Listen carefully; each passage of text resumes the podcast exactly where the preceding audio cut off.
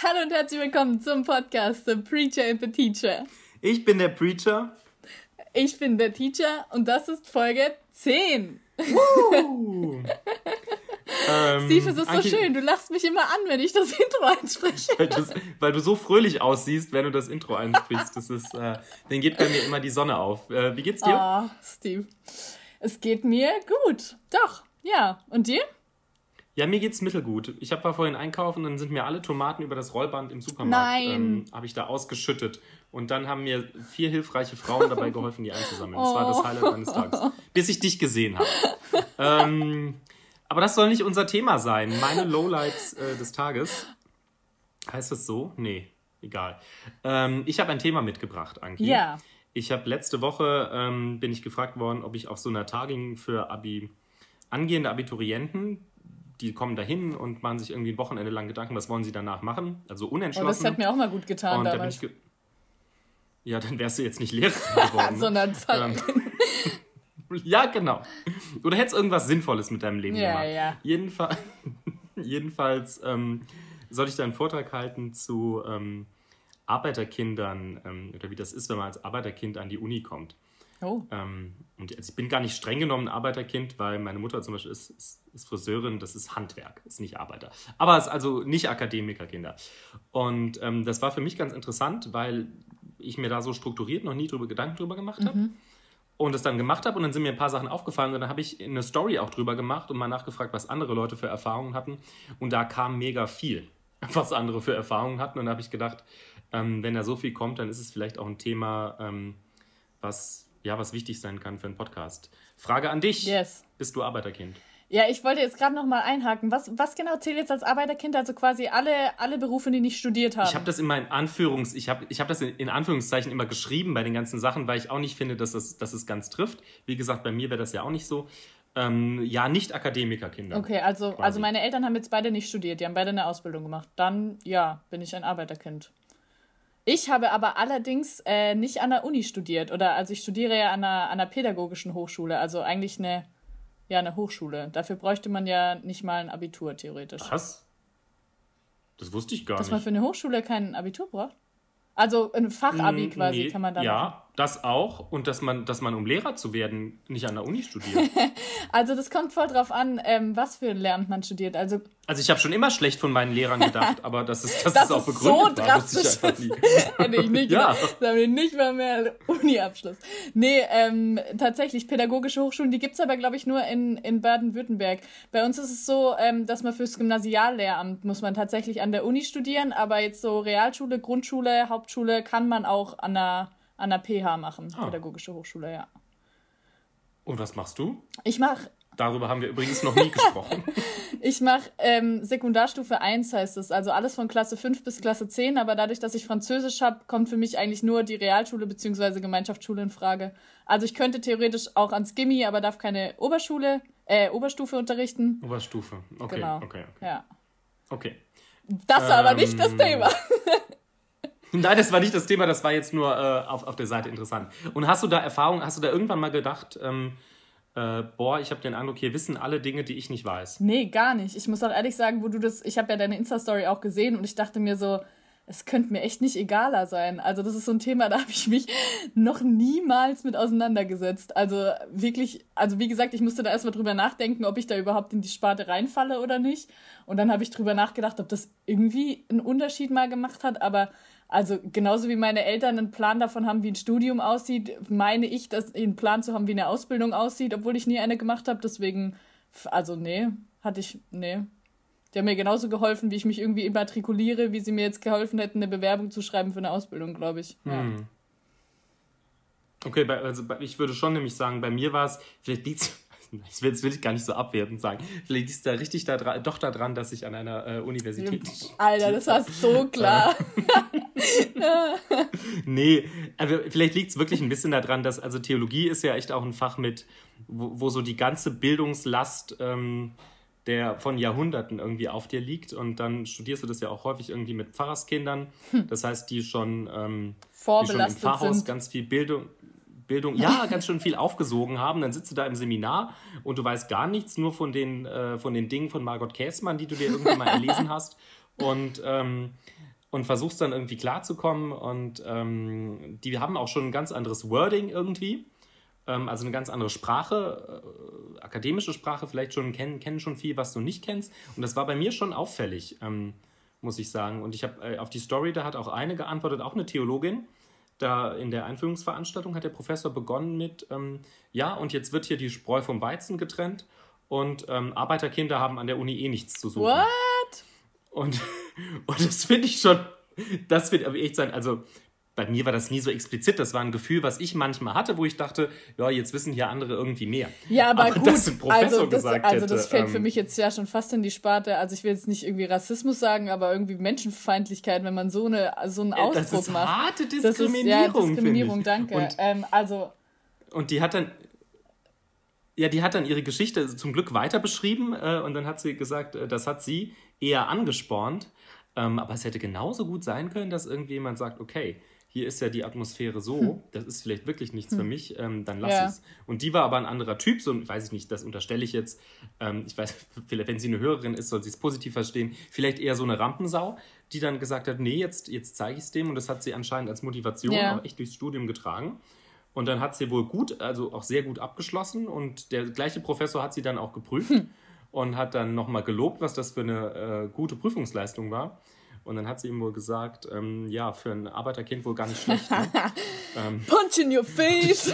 find, ja, genau, genau, in your face. Ähm, ich finde es einen mega guten Konter, aber andererseits ist es ja wirklich eine krasse Geschichte, was da, also was manchmal für eine Kultur irgendwie herrscht ähm, an Unis. Deshalb finde ich es einerseits schön, dass du sagst, ja. das ist dir so nie, ähm, so nie aufgefallen. Nee, aber, aber das, was du jetzt gerade gesagt hast von dem Professor oder halt die, die Geschichte von dieser ähm, ja, Frau auf Instagram. Also ich höre das öfter mal von ähm, Lehrern im Umgang mit, mit Hauptschülern. Also dass man oft mal sagt so, mhm. ah ja, du bist ja bloß auf der Hauptschule, du, aus dir wird ja nichts. Also so nach dem Motto. Und dann, also ich habe schon echt von, von einigen aus meinem Freundeskreis auch gehört, dass genau diese Sätze sie Gott sei Dank dazu angespornt haben, dann auch zu sagen, so und dir zeige ich es jetzt und aus mir wird sehr wohl was oder mhm. so. Oder dass gerade auch ähm, Leute, die dann auf dem zweiten oder dritten Bildungsweg dann vielleicht noch die Hochschulreife gemacht haben oder studiert mhm. haben, dass sie dann gerade gesagt haben, so, also, und weil die Lehrer das damals gesagt haben, wollte ich es denen erst recht zeigen. Das heißt jetzt nicht, dass es um Himmels Willen, dass es für Lehrer irgendwie gut ist, wenn sie ihre Schüler so niedermachen. Ich dachte gerade, der pädagogische nee, nee, Ansatz, nee. ihr seid alle also, Loser, ist vielleicht. nee, also ich, ich bin der festen Überzeugung, dass diese Sprüche mindestens so viele Menschen auch äh, wirklich ähm,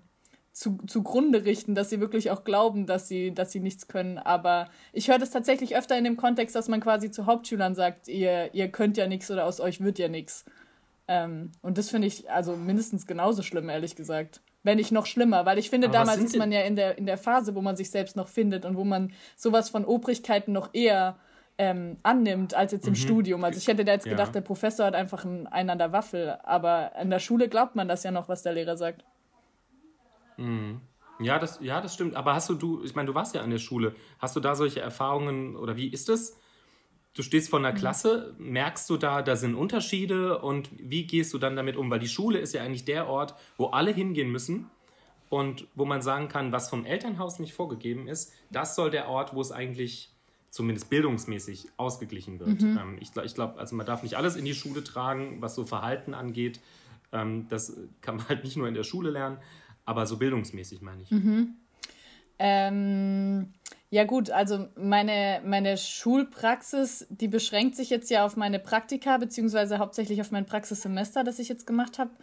Ähm, und da habe ich natürlich, also ich habe die Eltern vereinzelt mal beim Elternabend gesehen, aber ich könnte jetzt nichts darüber sagen, was die irgendwie für einen Beruf gelernt haben oder so, oder ob die studiert haben oder sowas. Was ich tatsächlich sagen kann, ist, ähm, dass Migrationshintergrund schon gehäuft in den G-Kursen vorkommt. Also dass man in den G, also G-Kurs ist immer der, der Hauptschulzug quasi. Ähm, mhm. Da hat man tatsächlich also sehr wenige Kinder ohne Migrationshintergrund. Ähm, während hingegen in den M-Niveaus, also in den Realschulklassen, das schon deutlich durchmischter ist. Aber wie das mit dem Schulabschluss im Elternhaus aussieht, das kann ich da jetzt nicht sagen. Aber ähm, ich, ich kann da noch eine andere Anekdote dazu erzählen, das fand ich ziemlich cool. Ähm, wir hatten eine, ja, ich sag jetzt mal relativ schwierige oder verhaltensauffällige neunte Hauptschulklasse. Ähm, und bei denen war es schon so, dass man irgendwie das ein bisschen in Frage gestellt hat, ähm, wie das wohl wird, ob die den Hauptschulabschluss alles schaffen oder ob die dann hinterher irgendwie auch was aus sich machen, weil viele von denen auch zum Beispiel fest davon überzeugt waren, dass sie noch ein Abitur machen, was jetzt von den Noten her und von dem, wie sie sich auch irgendwie vom Verhalten irgendwie geben, schon ein bisschen fragwürdig war, ob die die Disziplin noch finden, um das, das zu machen. Das klingt wie der Fuck you Goethe-Plot, was du gerade Ich habe mich auch ab und zu so gefühlt, muss ich sagen. Nein, es war wirklich so, dass man teilweise so gedacht hat, also da war zum Beispiel auch eine dabei, die war fest davon überzeugt, dass sie Ärztin werden will. Und ich bin grundsätzlich so jemand, der das echt unterstützt, wenn, wenn Jugendliche so einen Traum haben und so. Aber wenn halt dann wirklich der Traum so fernab von der Realität ist oder von dem, was, was man dafür auch leisten muss, um irgendwann mal Medizin studieren zu können. Also sowas wie, ich brauche doch kein Latein, ich schaffe das schon auch irgendwie ohne, wo ich so denke, ja, du wirst die erste Medizinstudentin, die das ohne Latein schafft. Also so, so das meine ich jetzt mit, mit Realitätsfern. Mm. Ähm, und da habe ich tatsächlich den, ähm, was richtig Cooles erlebt, was meine Praktikumsbetreuerin damals gemacht hat. Die hat nämlich einen ehemaligen Schüler von sich, wo sie auch selber gesagt hat, das war echt so einer der schlimmsten von den Schlimmen. Und der hat dann ähm, eine Ausbildung gemacht und äh, also sich dann irgendwie noch weitergebildet, hat mittlerweile Personalverantwortung in seinem Betrieb. Und den hat sie dann quasi eingeladen mhm. und der hat zu diesen äh, Schülern gesprochen. Und das war wirklich faszinierend, was das ausgemacht hat, dass er gesagt hat, hey, ich bin einer wie wie ihr. Ich bin einer wie ihr. Ich bin nicht Krass. so einer, der von oben herab quasi euch jetzt sagt, dass ihr das und das machen sollt, aber ich kann es euch sagen. Und ich habe genauso gedacht wie ihr. Und heute weiß ich es besser. Und, und macht doch was aus euch und, und sucht eure Gaben. Und ihr müsst auch nicht weiter auf die Schule gehen, wenn eure Gaben im Handwerklichen liegen. Dann macht doch eine Ausbildung und so. Oder, ja. oder auch so dieses, hey, ihr könnt auch später mal genauso viel verdienen wie ein Lehrer heute, auch über einen anderen Weg. So auch über eine Ausbildung kann man mm. viel verdienen und mm. so. Ähm, und das fand ich so spannend und auch so ein mega genialen Schachzug von der Lehrerin, dass sie da wirklich gesagt hat, hey, ähm, da, das bringt auch nichts, wenn ich das sage, sondern das muss jemand ähm, sagen, mit dem sie sich identifizieren können. Ja. Ich glaube, das, also ich finde es mega gute Geschichte, äh, äh weiß nicht, beispielhaft eigentlich, wie man das, wie man Auch das so fuck you Goethehaft, ne? Ich, ein bisschen, bisschen schon, aber finde ich, finde ich mir, wahrscheinlich hast du dir die Geschichte ja, ausgedacht, ja. einfach auf dem Plot von Fuck You Goethe. Was für eine interessante Geschichte könnte ich zu diesem Thema erzählen? Ach, Elias. Elias, darüber habe ich übrigens ähm, meine Bachelorarbeit geschrieben. So viel zu dem Thema meinem akademischen Grad. Ich habe über Fuck You Goethe meine Abschlussarbeit geschrieben. Davon musst du mir außerhalb des Podcasts erzählen. Das wird mich sehr Ja, gerne, gerne. Ähm, welche Aspekte da besonders beleuchtet werden. Ja, die Ästhetik werden. der ähm, Lehrerfigur. ich glaube, die, ich glaub, die, ich glaub, die, ähm, die Motivation, die du jetzt angesprochen hast, die der Typ da hervorgerufen hm. hat, die ist ja eine Sache. Ähm, War aber nicht das, worauf du hinaus andere wolltest. ist ja auch einfach das. ja, und auch nicht das, worauf ich. Nee, ich finde, es ist mega wichtig, einerseits die überhaupt mal rauszuholen und zu sagen, ähm, macht doch was aus euch und lasst euch nicht hängen und irgendwie seid motiviert und ähm, lasst euch nicht von den anderen Lehrern irgendwie sagen, aus euch wird nichts. Aber das andere ist, ja, selbst wenn, also ich bin dann irgendwie ähm, aufs Gymnasium gekommen in der Unterstufe, ähm, aber ähm, im Gegensatz zu den Eltern von, ähm, ja, von anderen Leuten in der Klasse konnten mir meine dann auch nicht bei den Hausaufgaben gut mm, helfen, mm, weil ähm, die einfach auch nicht diesen Beispiel. Ich hatte da plötzlich Potenzrechnung und gut, ich weiß auch bis heute nicht, wozu Potenzrechnung extrem wichtig ist. Dito. Aber das fing dann so an und äh, ich war nachmittags viel bei meiner, äh, bei meiner Oma und also die, die, hatte ja noch nichts von Potenzrechnung irgendwie gehört. Mhm. Und die kam dann echt an ihre Grenzen. Und dann habe ich Nachhilfe bekommen in Mathe. Also ich glaube, die gesamte Unterstufe äh, irgendwie hindurch. Und das ging auch nur, weil der Laden von meiner Mutter halt gut lief. So dass man irgendwie, also dass das, was, was man nicht an. Die Eltern hatten das schon alles ja. in der Schule und helfen dir ja. jetzt damit. Äh, haben konnte, sondern das haben wir halt mit Geld ausgeglichen. Mhm. Aber das hat, das hat ja schon mal nicht jeder überhaupt die Möglichkeit, mhm. ähm, zu sagen, wir stellen dann ähm, also wir holen jetzt halt irgendwie Nachhilfelehrer ja. und machen das. Und ähm, das ist schon ein Ungleichheits, mhm. äh, Ungleichheitsding. Ja, wobei, ja. Ich habe jetzt gerade überlegt, wie, wie meine Eltern das gemacht haben. Ich glaube, meine, meine Mama hat sich Vielleicht sehr viel selber... warst du einfach klüger als ich. Das kann ja auch sein. nee, ich glaube, meine Mama hat sich wahrscheinlich einfach selber viel reingelesen und ich glaube, ich selber war, würde ich mal behaupten, auch eine relativ ehrgeizige Schülerin, sodass ich mir selber auch irgendwie so diesen Ansporn hatte, ich möchte mir das so ran. Ja, du grinst jetzt schon wieder. ich bin so furchtbar. Nein, ich würde wirklich sagen, also. Äh, ich, ich, ich, Nein, nein, nein, nein, nein. Ich, also du hast bestimmt auch viele Dinge bunt unterstrichen und so. Ja. Ähm, Ach, Steve, unsere Hassliebe.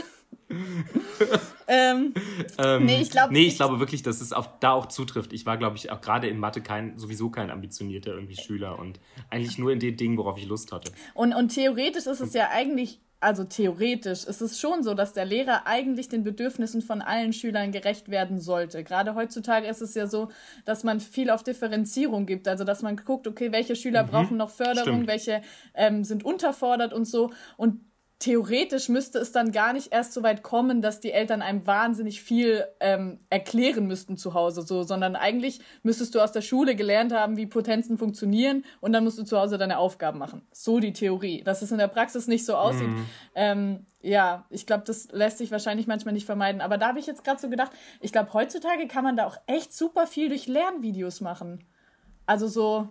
Wahrscheinlich, wahrscheinlich. Also es ist super viele Schüler machen hier irgendwie Tutorials auf. Ja, wahrscheinlich. wahrscheinlich also so, so. ich, ich habe hab zum Krawatte, so. Krawatte binden auch äh, YouTube gesehen. Ich glaube, die gibt es auch mega gut als. Ähm, als, äh, weiß ich nicht, glaube ich, von Geschichte bis Mathe ja, ich hab, habe in Bio habe ich die mal viel benutzt, weil ich in Bio echt, ich konnte mir das alles nicht merken und dann habe ich äh, Data... Und da merkt man den Altersunterschied? Den Altersunterschied? Zwischen uns Wieso beiden? Bio? Ja, weil ich weil ich nie mit, also in meiner Generation hat niemand mit YouTube-Videos ja, okay. äh, okay. äh, mhm. gelernt. Ja. Du bist schon. New bist Generation. Ähm, 90s Kids. Aber ich wollte vielleicht noch für einen Aspekt irgendwie mit reinbringen. Vielleicht ist das auch so spezifisch fürs Theologiestudium, weil das so ein Bildungsbürger-Ding auch ist so ganz krass. Aber ich habe das ganz stark auch gemerkt, wenn die anderen aus irgendwie aus der Bildungsbürgerfamilie kommen und die konnten alle irgendwie Klavier spielen oder Cello oder Bratsche und alle konnten irgendwie, hatten irgendwie so, so, eine klassische Ausbildung in irgendwas. Und ach, ich hatte ja schon Latein und Griechisch auf der Schule und dann habe ich im Ferienkurs Hebräisch gemacht und dann habe ich sprachfrei angefangen und ich, sag ich mal, ich habe relativ lange äh, für die Sprachen gelernt. Ich bin auch durch Griechisch durchgefallen und ich glaube, das war schon auch so ein bisschen daran, weil mir niemand irgendwie weil ich nicht so gut wusste, wie man da, wie man eigentlich richtig, richtig studiert. Das war auch noch mhm. unmodularisiert. Also da hat, da war auch wirklich nicht viel. Was heißt unmodularisiert? Was heißt das? Also ihr macht ja jetzt Bachelor und Master und das ist ähm, mit Credit Points so, und so. Mhm. Und das, das war bei uns alles nicht so. Und das heißt, die Struktur, also mir hat man, als ich an die Uni kam, gesagt, jetzt machen Sie erstmal am Anfang Ihre Sprachen und dann machen Sie noch ein bisschen was Interessantes dazu, was Sie interessiert. Und dann studieren Sie richtig, wenn Sie irgendwie das, das vorbei ja. haben.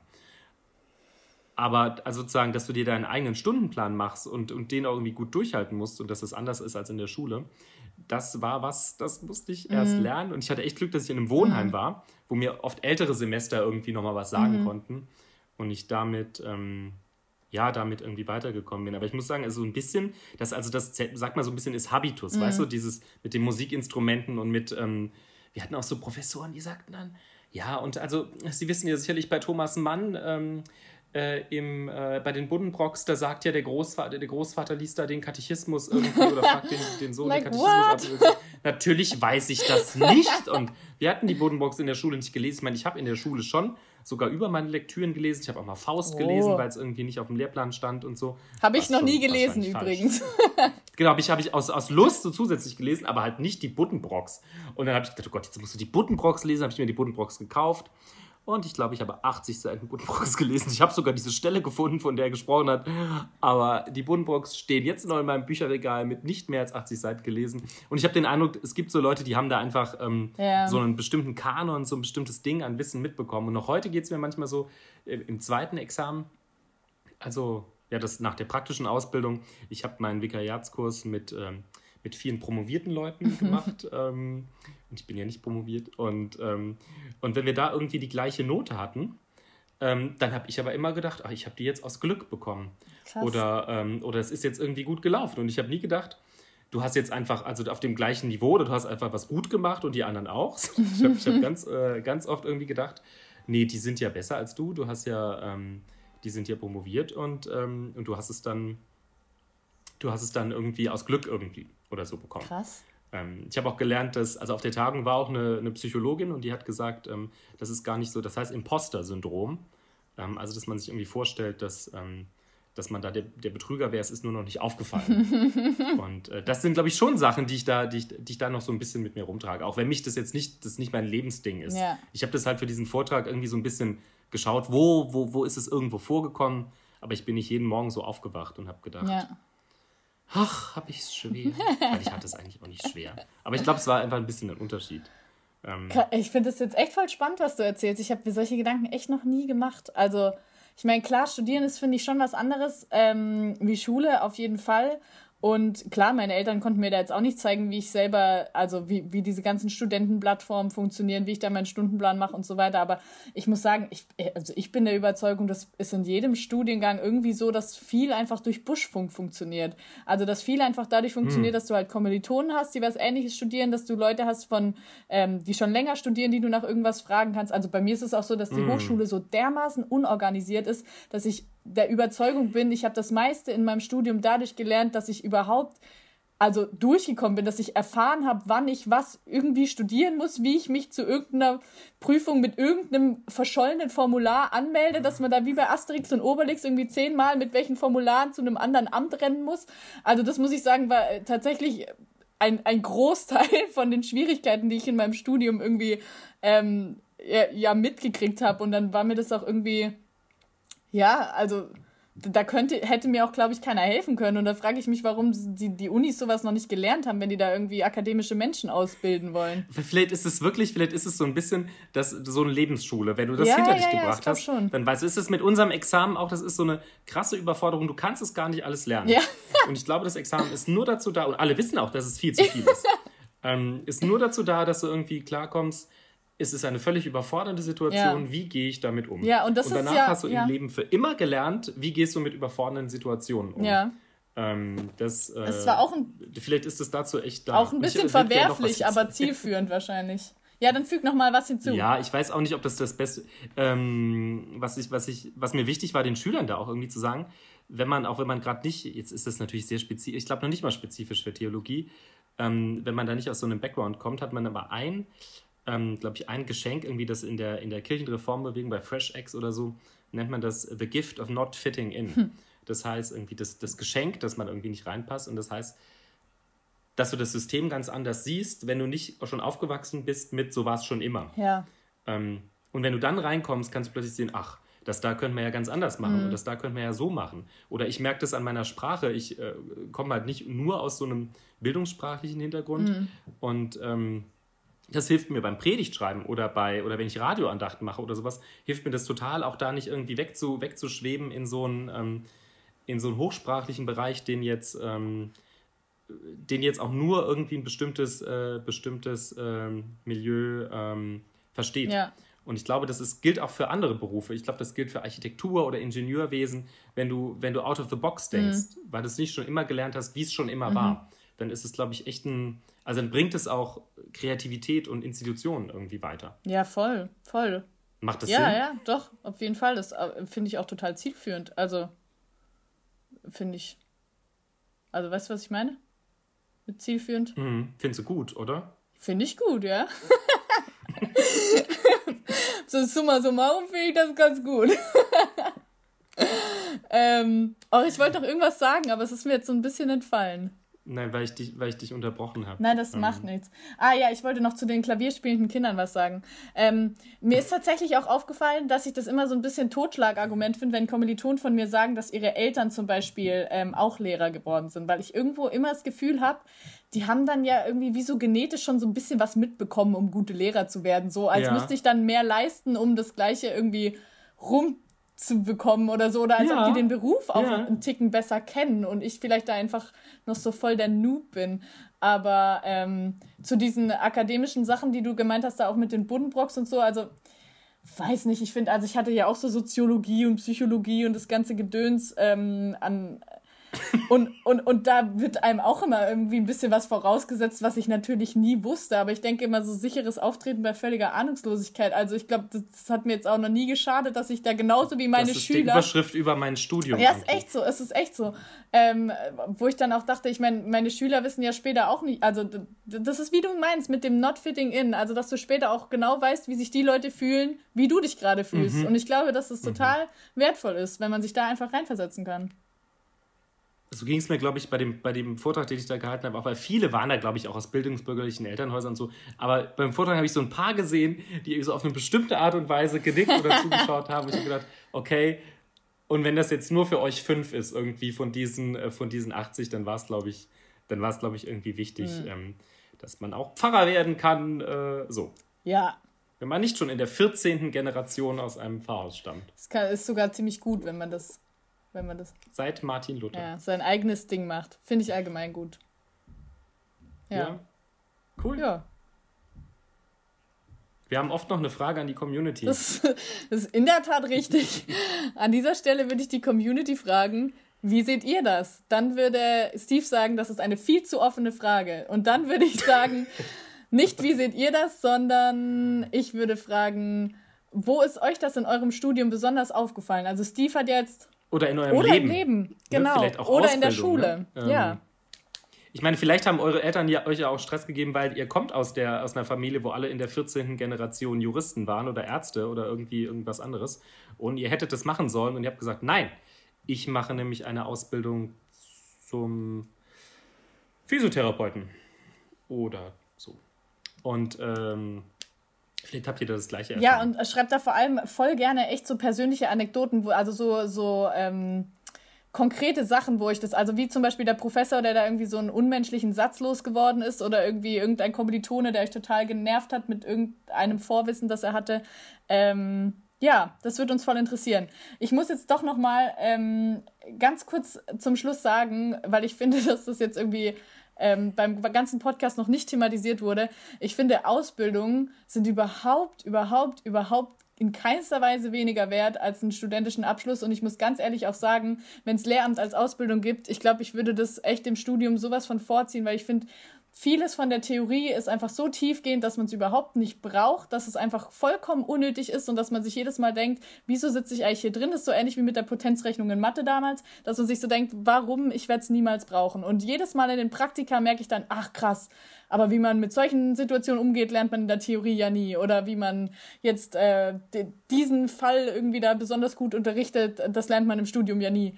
Ähm, und deswegen muss ich sagen, bin ich der absoluten Überzeugung, dass Menschen, die eine Ausbildung gemacht haben, besser auf den Beruf äh, vorbereitet sind als äh, theoretische, ähm, ja, wie sagt man dazu, Fachidioten, die, die, die studieren. Und da zähle ich mich mit rein, ehrlich gesagt. Von dem her. Ich wollte gerade sagen, wie du und ich. Von ähm, dem her. Nee, aber ich, ich wollte auch sagen, auch, auch Ausbildung auf jeden Fall. Äh, Finde ich, äh, find ich wirklich auch. Und vor allem ist es auch eine Verdienstsache. Du kannst mit so vielen Dingen auch wirklich anständig verdienen. Und zwar schon, bevor du mit Ende 20 dein Studium beendet hast, kannst Richtig. du eine Ausbildung auch.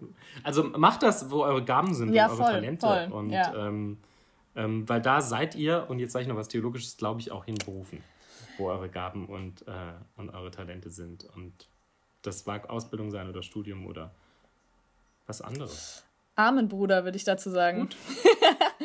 Was war nochmal die Frage, die Frage an die Community? Die Wenn ihr solche Erfahrungen gemacht habt, wie wir, dann schreibt die runter. Yes, please.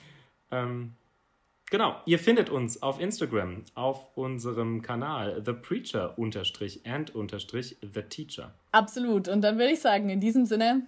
Servus. Over and out.